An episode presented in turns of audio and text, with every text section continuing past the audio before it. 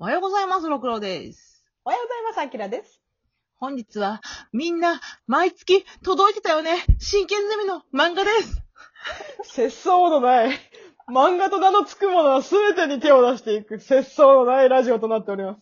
私、真剣ゼミの漫画さ、当時、あの、届くたびにちゃんと残したの。うん、すごい。捨ててなかったのよ。うんうん。今も残ってるの何冊かあるんだけど、すごいすごい、その一冊をね、語りたかったうん一冊はちょっと見つからなくて、うんうん。私ちょっと衝撃的な一冊があったのよ。どうぞ。大体真剣ゼミの漫画って、初め点数の悪い女の子がいました。うん男の子女の子がいました。うん、うん。で、ある時、その真剣ゼミの漫画が届いて、うんうん。こ、これはみたいな感じで、うんお母さん、俺、真剣ゼミやりたいんだえー続かないでしょ？今回俺は本気なんだとか言さ、やり始めて、うん。なんか、で、なんだっけ、なんとかテスト予習問題、これがあれば大丈夫みたいな。そうそうそうそう。真剣ゼミで見てた、見たやつだみたいな。もう、ただ展開があって最後に100点とか取って、うん。え、なんで？みたいな。いや、真剣ゼミ始めたからさ、みたいな感じで終わっていくのが、うんうんあれって今もあんのかな真剣ゼミの漫画って。どうなんだろうあれ、フルカラー漫画だったからさ、なんか、う今はないような気がするよね、なんか。いや、私届くために楽しみで楽しみでさ、わかる。毎月の楽しみだった、あれ。うん無料でもらえる漫画みたいな感じだったから、うんうん。私実際にあれで、ほんまに真剣ゼミやったからな。私もやってた。うん、みんなやるでしょ、あれ。私中3でやったのよ。うんうん。で、多分私真剣ゼミなかったらマジで高校受からんかったから、おー、多分確かにそれはあった。うんうん、あった。助けられたこと何度もあったわ。うんうん。赤ペン先生とかね。私、ちょっと小学校の時やってないから赤ペン先生がね、や、うん。やってないんだよね。うん。まあでも、まあその中で一番、うん衝撃的だったのが、うん。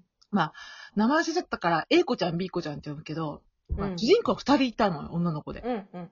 で、ショートカットでボーイッシュな女の子、A 子ちゃんが、うん。えっ、と、まあ、クラスの、まあ、カースト上位的な女の子やったわけよね。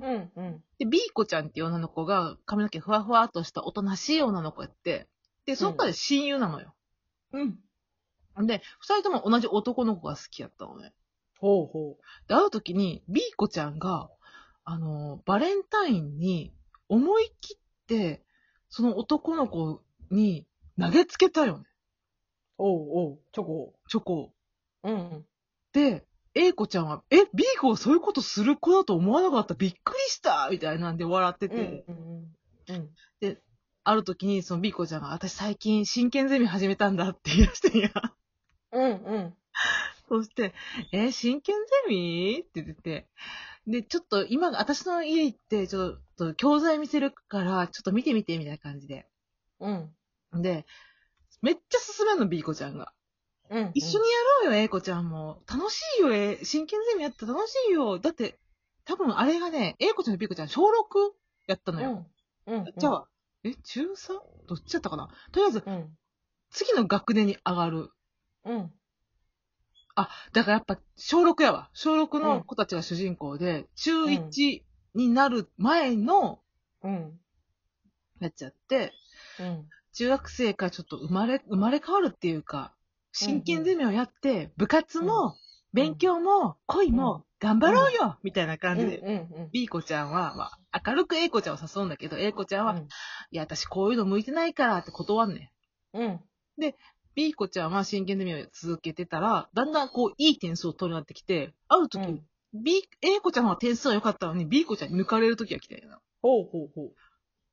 今まで B 子に抜かれたことなんてないのに。みたいな。うん。どっちかというと、A 子ちゃんの方がその好きな男の子と仲が良かったので。うん。うん。で、うーん、でも同じ、まあ小学校だから同じ人を好きになる、親友と同じ好きになるって結構ある話やんか。まあ、うん、あることだね。うん。で、まあそのまま中学生になりましたと。うん。で、B 子の方は相変わらずいい点を取っていきます。うん。うん。でも A 子ちゃんの方は、まあ平均点ぐらいと、になっていって、うんうんで、部活をやるから今度は部活に疲れて勉強できなくなっていって、で点数が悪くなっていくと。うん。うん。でも B 子ちゃんは相変わらず点数が良くて、うん。なんやったら部活も頑張ってる。うん。A 子ちゃんは、部活のせいで私は点数が悪くなったんだと思ってるんよね。その、疲れてしまって勉強できないからって。うん。でもある時に先輩に、B 子見て、みたいな。B 子は放課後残って壁打ち、点数、点数部に入ってんけど、二人は。うん、うん、うん。壁打ちの練習をしてんのよ、B 子は。毎日、うん毎日、毎日、うんパあんなに残ってやって、あの点数を出してるっていううん、うん。ことにびっくりして、だんだん、え？なんで？みたいな。うん。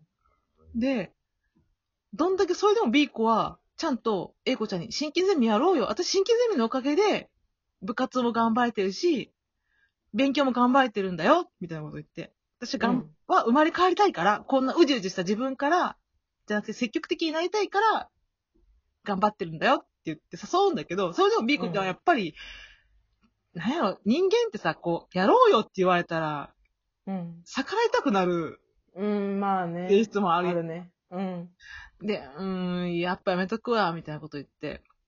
で、どんどんこう、B 子ちゃん輝いていっていくのよ。周りからもう子ちゃんすごいみたいな感じになって。うん今までは A 子ちゃんの方がみんなすごいすごいってなってたのに。うん、で、でも、まあ、そう、うーん、A 子ちゃんのいいところは、そこを嫉妬して向けずに、うーん、あー、B 子すごいなって普通に思ってるわけよ。うん。うん、で、ある時に、その男の子に告白することにしてな、A 子ちゃんは。うん。うん。実は小学校の時からあんたのこと好きだったんだよ、みたいな。うん。たら、その男の子は、ごめんって言って、お前はやっぱ友達にしか見えない。って言って、うん、そう言われると思ってた。って思ってうん。でも、、自分のけじめをつけるためにあんたに告白した。みたいなこと言って。うん。で、あんたの好きな人、B 子でしょって言うのよ。うん。で、ああ、分かってた？って言って。うん、分かってた。だって、最近の B 子すごい輝いてるもん。うん。わかる。よ。そっかって言って、去っていくんだけど、うん。で、A 子ちゃんは、じゃあ、じゃあ A 子ちゃんは、その、頑張っている B 子ちゃんの後ろ姿を見て、私も遅ればせながら真剣ゼミを始めることにした。何もかも負けてしまった後からの、私も真剣ゼミを始めるっていう結末で終わったんよ。ああ、あのー主人公が新血ゼミ始めてうまくいってる子じゃなくて、そう。あの、敗者の視点で描かれあるんだ。なたの視点、あなた、あー真剣ゼミをしなかったら、こうなりますよというあ点から入ってなるほど。新しいね。新しいでしょ私も衝撃的にそれが。うんうん。今だったら成功した主人公みたいなのが真剣ゼミの主人公やったのにさ、うんうん。負けた子が、うんうん。今から遅ればせながら真剣ゼミを始めますって言って終わんのよ。じゃ、若干のなんか脅迫観念あるね。あなたも始めないとこうなるぞ、みたいな。なんか。怖くて怖くてこれ見て、うわーと思って。仲間宗教めいてるな。そうそうそう。そこが面白かったのよね。ああ、なるほどね。あとね、だんだんね、うんあのー同じような作家さんが書くパターンが出たりするから、うん。それも楽しみやった。自分の好きなあー絵の絵柄の作家がまた来たと思って。うんうんうんうん。わかる。でもあれさ、全部フルカラーじゃん。だからあれ作家さんも大変だったろうね、多分。うん。まあ一応その真剣ゼミ構文っていうのがあるじゃん。もう起承転結がはっきりしてるから、話は簡単に作れるにしろ、うん。書くの大変だったと思うわ。大変。うん、思う、見てて。なんだっけ？ね、アガシャーの当時のさ、うん。真剣ゼミの教材、覚えてんのが、うん。電子手帳みたいなやつで、うん。ギャグで英語の単語を覚えるみたいなやつなかった？あったかな？ああ、あったかもしんない。え、ホッタイもいじるなとかそういうこと？ん ?What time is it now? ホッタイもいじるなみたいな。でも、そういうこと？そういうこと、そういうこと。それで、うんあーはーって主人公あって、これで英語が覚えられるわーとか言ってんね。あ覚えられる余計なギャグを覚えただけやん、と思ってさ。でもまあ確かにそういうのはあるな。なんか、でも。ギャギャグで英語の単語を覚えさせるみたいな、デートうんうんうんついてたよ、付録みたいなの。うんうんうん。真剣ゼミってそういうのついてくるやんか。あるある。うん。これ欲しさに真剣ゼミ勧誘みたいな、なんか。うん、あったあった。うん。今始めたら、この、なんかこれがついてるみたいな。そうそうそう。電子英和辞書、プレゼントとかあったあったあった。太っ腹だよな、今思えば。そうそうそう、ちょっと今欲しいもんな、あれ。うんわかるわかる。メルカリで買うかよ。あと私結構その真剣ゼミをさ、始めてからも、うんあの、基本的にイラストが多くて漫画形式でやってくれるじゃん。その、うん問題のところも。うん。あの、カニ、カニのキャラクターとかいたよね。いたいた赤ペンさんとかじゃない？それ。そうそうそうそう。うんなんか、カニのキャラがいて、私あのカニがすごい好きだった。私もか、カニしか覚えてない、逆に。そう、カニの他にも動物いたんだけど、カニしか覚えてない。しかも確か、名前はカニ丸って名前だったと思うのよ。カニ丸の絵とか描いてた。書いてたんや。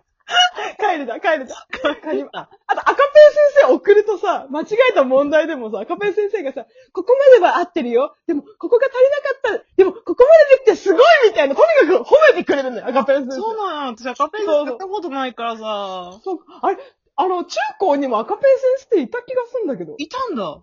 いた、いた、いた。私の時はほんまに受験に特化した時の教材しかなかったから、逆にこれしかもう見てなかったもん。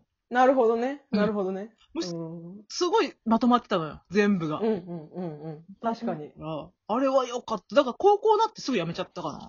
うんうん。そうだね。私もやってたの中学までかな。でもなんか、毎月その読むものが面白かった。その、特集とか、うん。漫画とか、絶対必ず漫画を入れてくれるのよ。真剣ゼミって。うん。それがすごい、なんか、今の子をちゃんと分かってんなって思った。友達の子供がさ、真剣ゼミやってるとか聞くとさ、ちょっと衝撃受けるもんね。うんうんうん。ちょっと今でも、どうなのかななんかね、え、メールで来るんだっけな赤ペン。メールで来るの？うん。はあ、時代だな。もう、あんな手紙とかで来ないはずやで。まあね、確かに。なんか、シールとか集めてプレゼントと交換しなくていい。あれ